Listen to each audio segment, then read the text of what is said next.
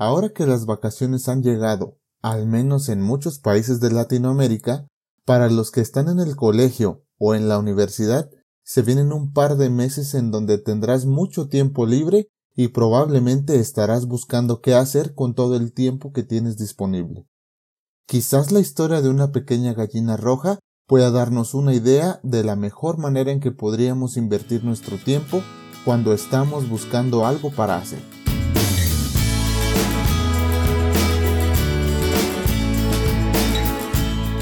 Hola a todos, mi nombre es Iván Martínez y esta es una traducción del podcast de Ken Gaze, en Algo para Reflexionar, el podcast para jóvenes y jóvenes adultos de IDAM. Había una vez una pequeña gallina roja que vivía en una granja. Una mañana temprano al despertar, salió y encontró un poco de maíz. ¿Quién me ayudará a plantar el maíz? dijo la pequeña gallina roja. Yo no, dijo el toro. Yo no, dijo el gato. Yo no, dijo la rata. Oh, está bien, lo haré yo misma, dijo la pequeña gallina roja, y así lo hizo. ¿Quién me ayudará a regar el maíz? dijo la pequeña gallina roja. Yo no, dijo el toro. Yo no, dijo el gato. Yo no, dijo la rata. Oh, está bien, lo haré yo misma, dijo la pequeña gallina roja, y así lo hizo. Ahora, ¿Quién me ayudará a cortar el maíz? dijo la pequeña gallina roja. Yo no, dijo el toro. Yo no, dijo el gato. Yo no, dijo la rata. Oh, está bien, lo haré yo misma, dijo la pequeña gallina roja, y así lo hizo. ¿Quién me ayudará a moler el maíz? dijo la pequeña gallina roja. Yo no, dijo el toro. Yo no, dijo el gato. Yo no, dijo la rata. Oh, está bien, lo haré yo misma, dijo la pequeña gallina roja, y así lo hizo. ¿Y quién me ayudará a hornear el pan? dijo la pequeña gallina roja. Yo no, dijo el toro. Yo no, dijo el gato. Yo no, dijo la rata. Oh, está bien. Lo haré yo misma, dijo la pequeña gallina roja, y así lo hizo. Y finalmente, ¿quién me ayudará a comer el pan? dijo la pequeña gallina roja. Yo lo haré, dijo el toro. Yo lo haré, dijo el gato. Yo lo haré, dijo la rata. Oh, no lo harán. Lo comeré yo misma, dijo la pequeña gallina roja. Quizás te es familiar esta antigua fábula sobre esta trabajadora gallina roja y sus amigos de la granja. Tal vez tus padres te la leyeron cuando eras niño. El origen y el autor de esta historia no ha sido identificado concluyentemente pero una versión u otra ha estado circulando por cientos de años.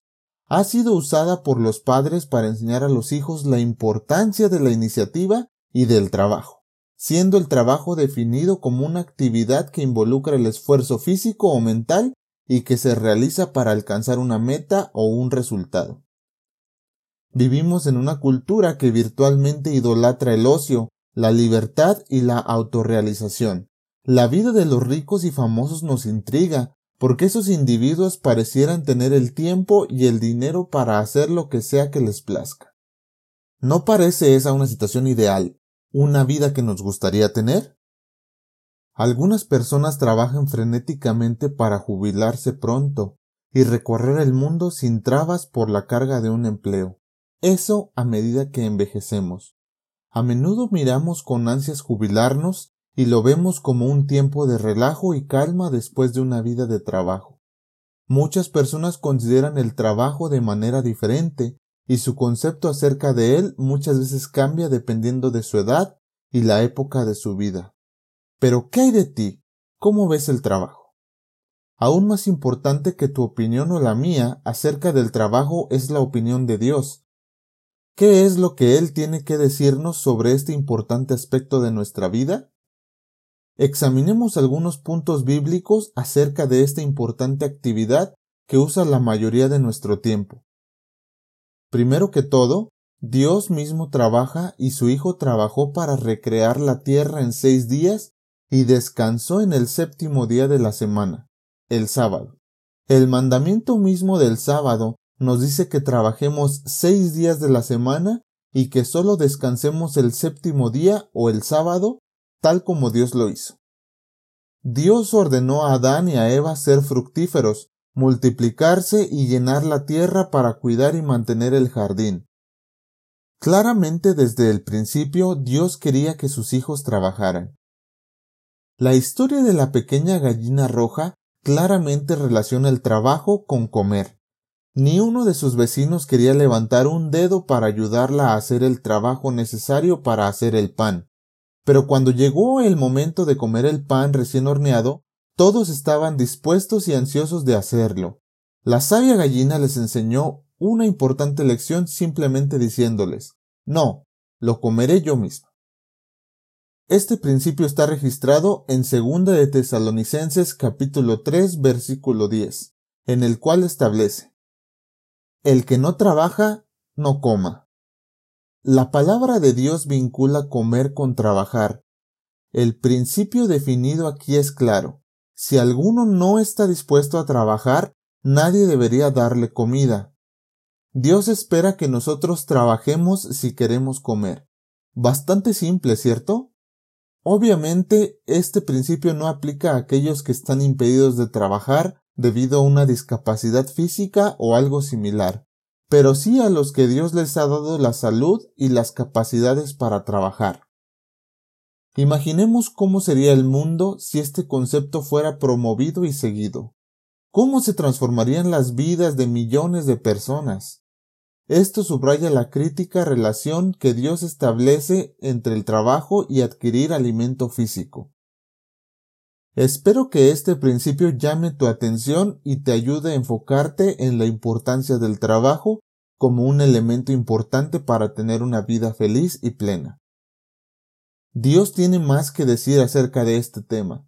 Veamos Proverbios capítulo 6, versículo 10 y 11, que dice, Un poco de sueño, un poco de dormitar y cruzar por un poco las manos para reposo Así vendrá tu necesidad como caminante y tu pobreza como hambre armado. En otras palabras, la tendencia a descansar en vez de trabajar puede llevar a la pobreza, la necesidad, la desdicha y la frustración. Como tú y yo vemos, el trabajo es extremadamente importante para Dios.